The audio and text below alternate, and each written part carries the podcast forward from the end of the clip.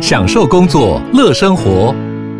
随时随地自在安排，高效工作不打折。HP Dragonfly 一公斤轻巧机体，搭配超长效电池，三比二萤幕比例，视野更高，看更多。支援触控功能，好看又好滑，顶尖安全的工作好伙伴。HP Dragonfly 顶级商务笔电，采用 Windows 11专业版，在任何地方展现卓越的工作表现。嗨，大家好，我是摩尔，欢迎收听魔股史塔克。那本周我上了 Apple Podcast 的排行首页，有一些新听众加入，然后也感谢大家的支持，让我有这个机会啊。那不过因为有新听众嘛，就是这个频道过去都是一个人慢慢做，那有新听众关系，其实有蛮多新的留言。那我看到很多都说学股癌啊、低配版股癌的发言，然后我没有否认我是他的粉丝，我在过去的集数讲过，但是。基本上我觉得内容其实跟他不一样了，就是他不会总结最近发生的新闻啊，或者是也不会做访谈，但我会做福岛核废水、三道猴子会访谈很多大神，但我确实有一些内容，或是有些说辞是跟他有点像，像是什么接下来进入市场话题等等之类这种说辞，所以说在频道开始向外曝光之后，有些东西是确实不太能用，会有一些隐忧吧，或是一些风险，反正总之后续之后。这些比较敏感的话都不会用，但是我觉得节目上大致应该是不会变。我本来就没有学他的东西，因为我也学不来，所以这方面其实我们做的内容应该是不一样，但是讲话速度可能比较偏快，这是个人的习惯吧。那后续大概就这样子吧，就是会把一些敏感的东西拿掉。不过有些人会说我的结尾学古癌，但这就是我觉得是那个人的问题了，就是古癌有需要像我的结尾嘛，或是我的结尾有像古癌嘛？我再念一次我的结尾哈，就是。这节目大家喜欢，什么节目可以在 Apple Podcast、Mixer、Spotify 跟五星评价等等之类的。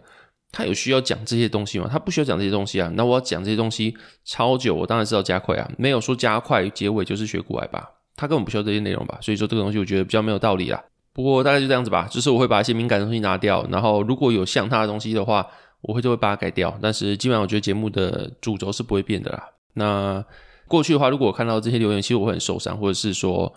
我会很想要。讲回去什么东西？不过基本上现在的话，我觉得自我意识渐渐变小了。那也不光是在 Podcast 或者在很多地方都是。像 Podcast 的时候，先讲刚刚讲到这些东西，像是有些人说我的观念很浅薄啊，其实我觉得没差，应该说也没错，因为我就是很浅薄。这不是赌气的回答，而是因为近期有个朋友他连我聊，他想开粉专，只是他还找不到他的粉丝专业的定位，我就跟他讲说，你先不用找定位，先开再说。然后我就跟他举例啊，就是你看我二零二一年的时候的文章，我有时候动态回顾回去看，我觉得都是大便。因为他是我自己啦，我自己二零二一年我当然可以呛，我觉得二零二一年的文章都是大便。然后甚至半年前我写的文章，我也觉得说有些不同的想法，或者说或者说我觉得你这边讲错。那为什么？因为我很大方承认就是我不足。然后还有，我觉得你能够从事后回去看之前，发现之前东西是大便，其实是一种幸福，表示你还在进步。所以我希望我三年后回头看现在的我，我也觉得我现在写的东西跟屎一样。那不然的话，其实你去看我可能是比较早之前的节目，我可以跟你很百分之百保证，就是那时候的 podcast 的内容跟现在完全不一样。诶，那时候的内容你听起来其实有些就是跟很浅薄的新手一样。那为什么我可以很保证跟你讲？因为我自己回去听，我也有这种感觉。所以说，我觉得别人是呛我说你的观念很浅薄啊，因为你可能是三年后的我再回来看现在的我，那你就是未来人回来看这种感觉嘛，就是你的程度比较高，但就很浅薄啊，那这就是事实。不过我也是希望说，几年后的我再回头看，现在我也觉得我在持续进步了。所以这个东西我比较不在意，我比较在意的是有些人说我的 podcast 有说教感，这个事情让我思考了蛮久，因为我自己就不太喜欢人家跟我说教，所以说我也不喜欢我自己有说教感给人家，因为己所不欲，勿施于人嘛。所以说我会思考一下，应该说我在看那个完之后就思考了一段时间，说我到底是怎么表达一个具体观点，还是有些观点根本不需要表达自己心里的想法，尤其是又把它说那么久。然后我有因为这样去听古癌，去听很多人节目，他们可能是单纯分享生活，但是不带目的、不带观点的去阐述一个事实，或者没有想要跟你说我觉得怎么样，所以说就是怎么样。但是我可能会因为这样讲比较久，我不太确定啦，反正就是我去思考一下说，什么是没有说教感，什么是有说教感。所以说后续我应该会用比较中性的语气分享一些东西吧。但是不是怕，只是因为我就是一个不喜欢被说教的人，所以说我觉得我如果不喜欢人家跟我说教，那我就应该也不要跟人家说教。不然的话，这样子好像自己不喜欢什么，但又对别人做什么，感觉是个 asshole 的感觉。然后再加上我的出生环境，我妈是一个非常喜欢碎碎念的人，一个事情可以讲十八次。我常常因为一件事情小小的事情，但她一直直念，一直念，一直念，最后跟她翻脸的。然后另外就是因为年纪大了吧，就是我更加的把自我放小。就刚才讲那个小自我，就是就是别人批评我，基本上会先反思是不是自己有错，有错我就接受。然后我也没有什么面子不太好的问题。因为做 Podcast 本来就不是为了什么曝光，为了什么流量什么之类的。Podcast 顶多就是做兴趣，做让自己会进步。如果说三年前没做 Podcast 的话，三年了嘛？哎，不对哦，两年前哦。如果两年前没有做 Podcast 的话，我到现在不可能进步到现在这个样子。开始主动选股，当个独立的投资人，当然不能说成功，但是可以独立找到自己的赚钱方法的投资人。然后最近也一直在精进自己的方法，自己在上课之类的。那如果我今天没有开 Podcast 的话，没有那么多人砥砺我，或是没有那么多人督促我，我没有定期想要做这些内容的话，其实基本上我应该可能现在还在听人家名牌买股票吧，我觉得啦。就如果你说二零二一年的我，二零二零年我跟现在我的话，我自己确定我有进步。他说你可能会觉得有，可能觉得没有，那就是个人观感的问题，那我也尊重。然后另外就是因为这样子年纪大关系，所以说我更加的把自我放小。然后这个也是在生活中有体现，就是最近的时候我有开始打球嘛，那我跟大家分享这件事情。如果跟我有一些同样的回忆的话，应该知道以前的人打球是三打三拿到球就其他人让开，我跟前面的人单挑，然后进了就帅，没进的话。没关系，我下一刻再继续自己干，这种感觉。但是现在的我不太是，就现在我基本上一场没有拿到几颗球，拿到的话就是在特定的位置，内线外面一点点的四十五度角，拿球之后也不盘球单打，就是转身跳投，我基本上也不会切入，因为切入其实很容易受伤。对我现在来说，我觉得打球是一种健康，是一种跟朋友交换情谊。然后你说有没有帅气切入？我觉得也还好。然后跳的话也不会跳到非常高，因为我怕下来的时候脚扭到。像过去的时候，我大学大四的时候我打系篮的时候。就下来之后踩到人家脚，就我的脚还脱臼，我自己看到我自己的脚底板，我就觉得这个东西出社会了，你千万不要再这样子。对我自己来讲，我觉得打球不需要搞这样子，而且。那时候二十几岁都已经快要不能恢复，那时候拄拐杖超久。现在我已经三十几岁了，还需要让自己这样子陷入那个什么受伤风险，只为了打球的快人嘛？我觉得不用。所以说我现在就是接到球之后就翻身跳投，或功能性的方式，比如说手递手啊，或是摸一下之后看有没有机会内滑再传出去等等之类。反正我就是现在不盘球单打，然后摸球次数也不多。但是虽然说这样子的摸球时间比较少，其实得分没有比较少，但是就是不帅。那不帅的话，以前就是一个重点啦。因为以前打球输赢其次，但是帅才重要，因为旁边人在看嘛。或是那时候你会有满满的英雄主义，就是觉得帅才是最重要。但现在的话，可能会觉得说打球开心就好，或是你能够得分，整个团队会一直留在场上就好。那自己是以什么样子得分，或是以什么样子的形象存在在场边的人的面前，其实还好，就是不帅无所谓，只要大家能够开心就好。然后会有这样子的想法，主要是因为过去的我其实蛮自我的。然后我老婆一直说，他觉得跟其他人相处，我不知道有没有其他人可以这样子包容我或忍受我。然后后面我就想过，就是我为什么可以活得那么舒适？我在一个环境中为什么可以活得那么舒适？就是因为其他人不舒适，牺牲他们自己舒适，成就我的舒适。我这么讲是因为，像是我讲话可能比较冲，所以说我讲话比较冲，之后家人可能跟我交流的时候就不会讲出他们想要讲的话，然后都往往是事后我讲完话之后，我可能离开了现场没有我之后，我的家人才会跟我的老婆去。聊说他们觉得不开心啊，或者觉得我这样讲话他们有点受伤等等之类的，所以说我会觉得说，之所以我会觉得说没有人可以制衡我，或是我觉得说生活中没有什么太大需要去值得注意的地方，就是因为其他人的牺牲他们的舒适去换取我的舒适，因为不可能每个人的想法都一样。像沙特讲过一句话，就是他人即是地狱嘛，就是不可能每个人的性格都很合。你如果社会上只有你一个人的话，你讲话怎么样之类的都无所谓，或者你大鸣大放啊，你走路大摇大摆啊，没有问题。为什么？因为就只有你一个人，这世界上就只有你一个人，你不用跟其他人去争那个生存空间。但是当其他人都出来之后，他人就是你不舒适的来源。但每个人都不舒适的情况下，就只能找一个共同舒适的协调、negotiate 之后的解方吧。就是大家都不舒适一点点，但是整体下来的话，舒适是最大化这种感觉。那所以说，我今天会那么舒适，就一定是有人就比较不舒适来成求我的舒适。所以我后面的话，我会觉得说，当我意识到这一点，然后当我的自我变小之后，意识到这点之后，我会觉得说，是不是我应该改变什么东西？所以才会有最近这种想法了。然后，所以说看到人家批评我，我会觉得说，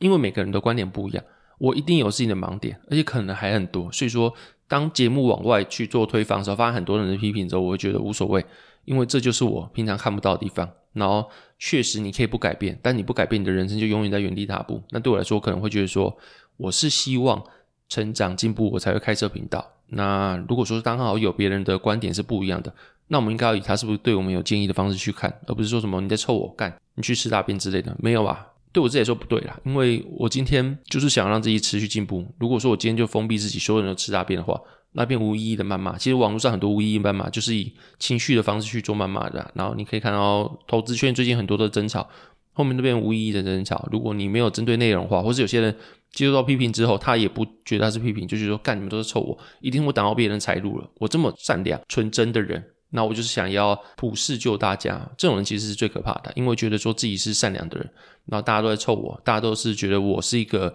太正直、太正义的人，我觉得这是蛮可怕一个心态。对我自己来说，那最近的话，我有看《非神书》，然后大家可以翻到了三分之二吧，就是我还有三分之一没看完。那我看到里面他有说，他有个读会计的爸爸，股市失败，然后又总是怪别人或者怪时运不好，永远不会怪自己。然后我发现说，诶我妈也是读会计的，虽然说股票没那么失败，没有造成家人负担，但我每次回去，她跟我分享都是说，她是以技术分析看到某个指标，然后看到某只股票很好，她就进去，然后干，最后你怎么还在？因为我觉得它基本面很好，因为我知道说 AI 是长线趋势。像最近纬创，他说他上个礼拜看技术分析进场，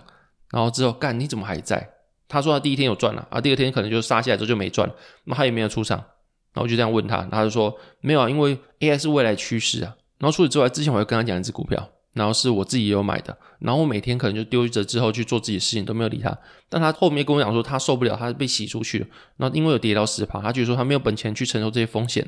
那我就日常生活放着，后面他就回来。所以说我不会说我的方式很好，但是他明显在二十几年的市场上没有赚到钱，甚至还小赔或是小赚，反正就是这种你不会觉得说。他有什么实质性的正向帮助？那表示说他是不是在市场上赚是参与感？那如果算参与感就还好，但他每天就会在跟我说，我觉得这股票很好，你可以去买。或者他知道你有什么股票之后，每天传出他技术分析，这边是支撑点，这边跌破了，你要赶快卖。这就干每天都会，你只要跟他讲你有什么股票，他每天都会跟你说你的股票怎么样。而讲的东西都是我在什么什么同学会都看得到的东西，那何必由你来跟我讲呢？你知道我的意思吗？就是。你不需要跟我讲这件事情，但是以前我可能就狂说什么啊，你就是二十几年没有成功，你要不要先精进自己之后，我们再来谈那件事情？但现在我可能就是，嗯，平安喜乐，谢谢你哦。那这个东西我可能已经卖掉了，请你不用再给我 follow up 这样子。我觉得我应该要这样讲啦，虽然听起来有点像什么师傅的感觉，反正就是没有必要去让人家不开心啦。因为你一句话，你可能爽完个三秒之后，他会记个一天，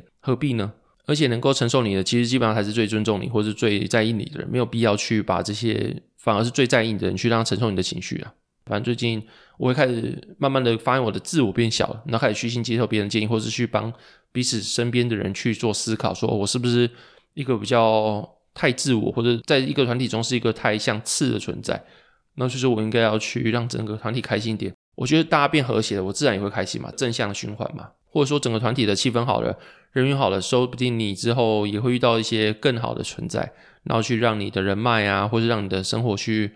至少不会变差啦。我觉得你变那个小自我，至少不会让你更差，只会让你更好。但如果你说你是个过很舒适的话，那我觉得可能就是一个比较不会进步的存在嘛。对我自己来说，就是如果你说你还想要自我砥砺的话，小自我可能是一个过程。那大概就是分享一下现在的想法这样子。然后最近的话，我也有开始研究各个市场，或者是最近有财报季嘛，所以就各个财报去看一下，然后去总结一下自己的想法跟新闻。我觉得后续也会是啊，就是有财报就是去看一下我有兴趣财报，不然就是聊一下最近的新闻跟自己的看法，就跟以前是一样东西，但就是不会去用什么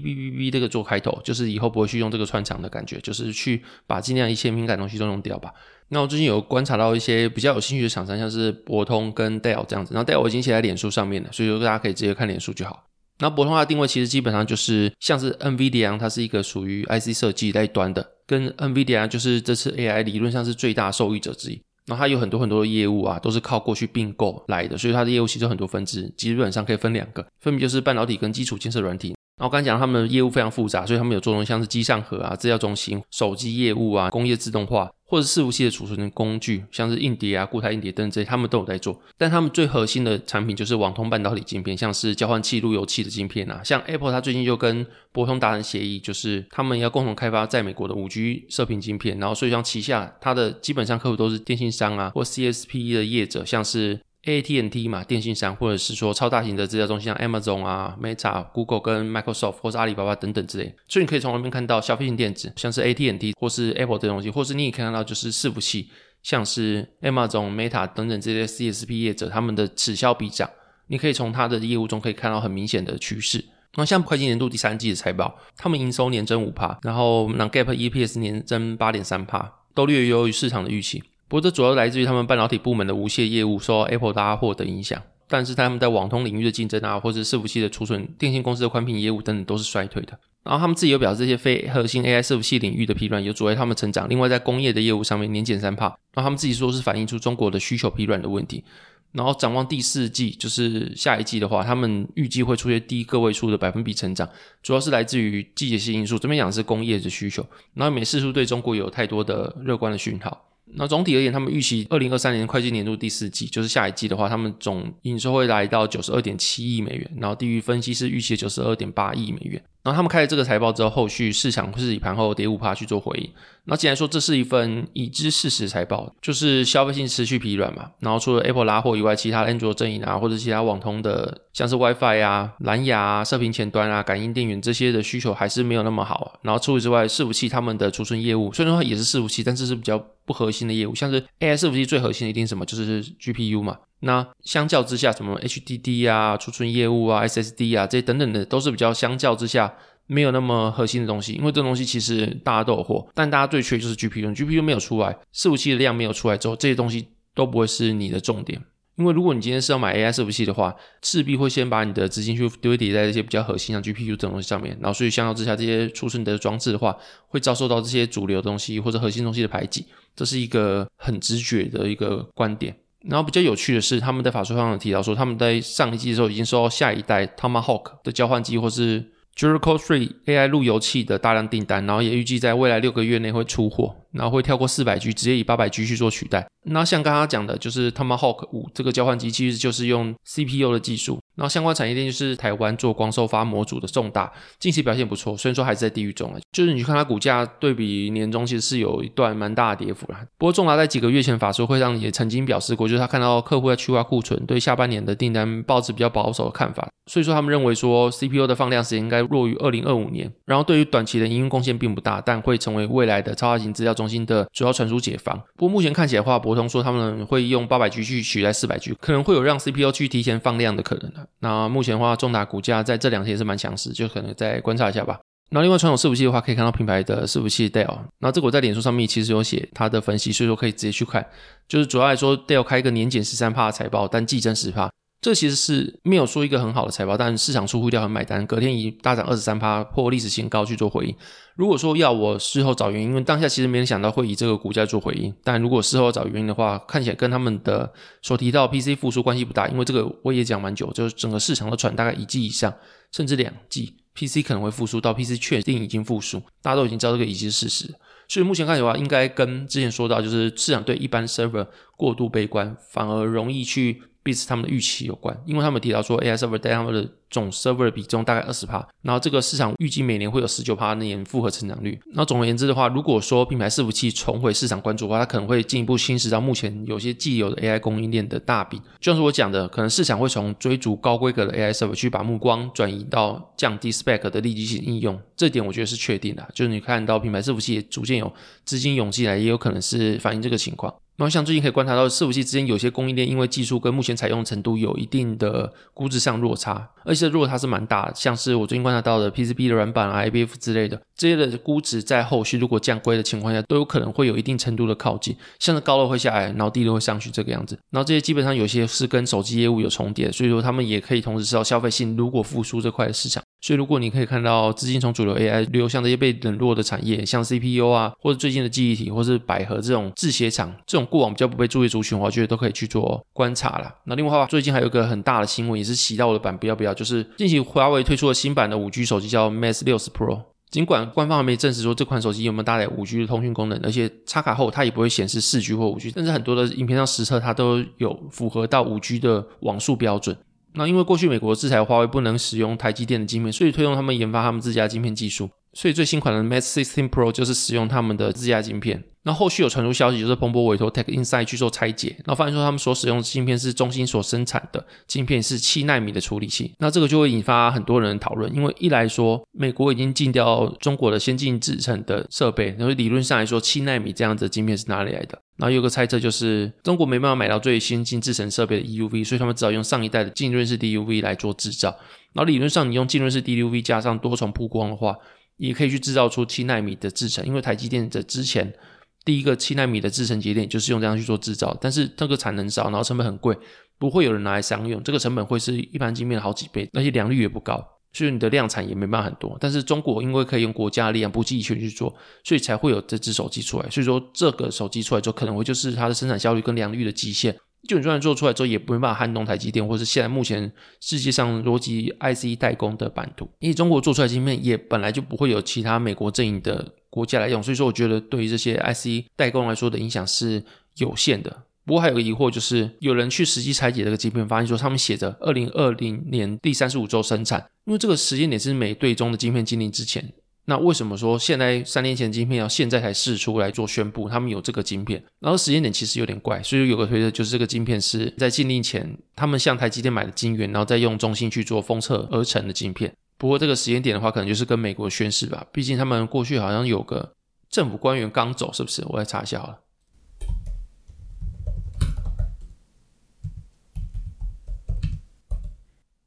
好像是美国的商务部长去访中，然后最近刚走，然后这段时间中好像刚好就他们就直接宣布说他们有新的这支手机出现，可能是有比较宣示意味吧，我也不太清楚他们的想法是什么。然后总之因为刚刚的分析，然后我有看到陆行之的脸书上因为有一个抗争就是美国不是把中心放到实体清单了吗？为什么中心还有这么多先进制程产能？所以说可能来自于他们推测是中国有很多新创半导体厂，过去如雨后春笋般的冒出来。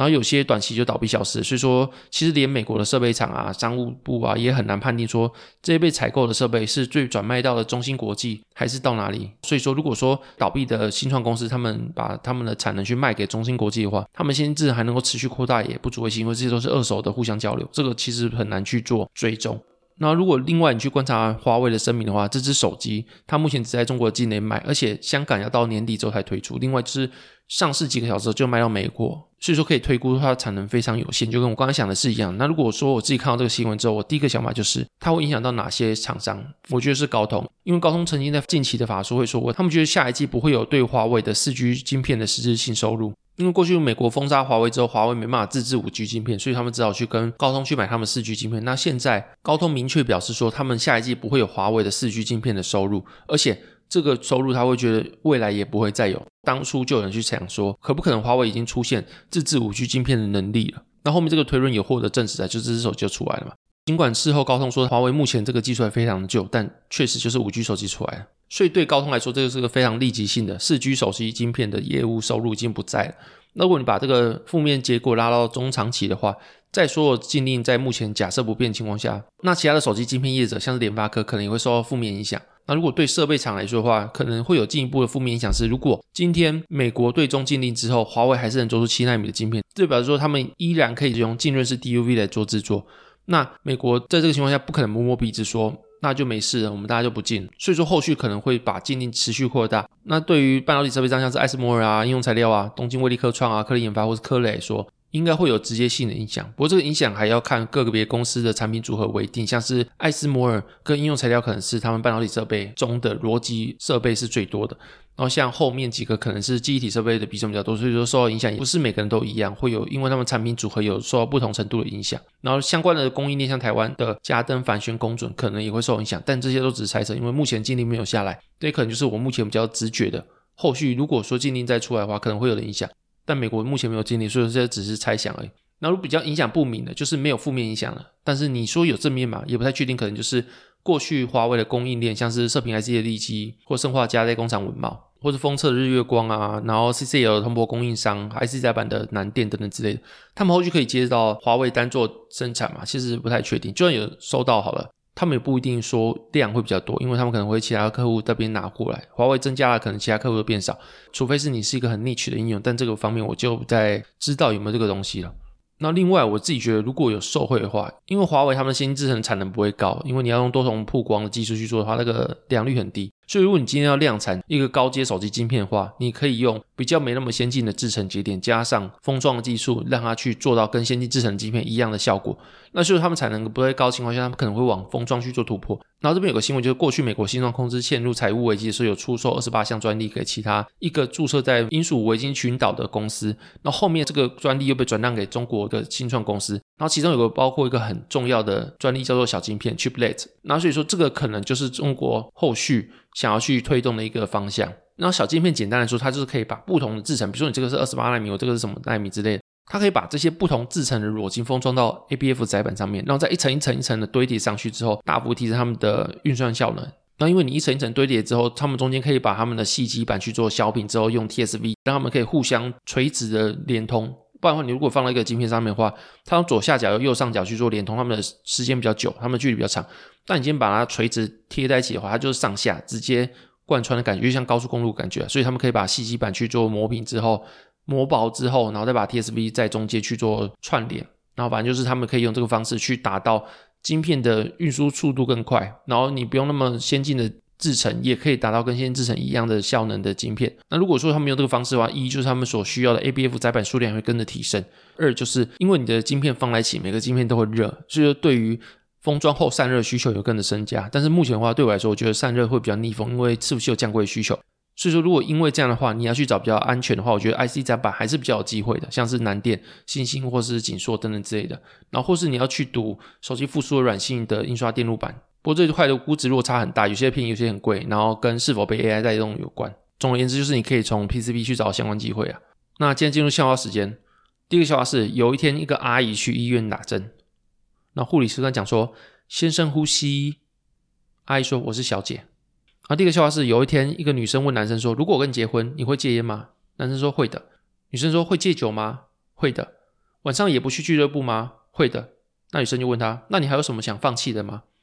男生说结婚。好，这里有没有？如果喜欢节目，可以 Apple Podcast、Mixer、Spotify 给五星评价。然后，如果有任何商业合作需求，可以在下面找我的商业合作的相关链接。然后，如果有想要加入我的频道的话，可以在下面找到相关的说明。这样子，那我们这里就谢谢大家收听，拜拜。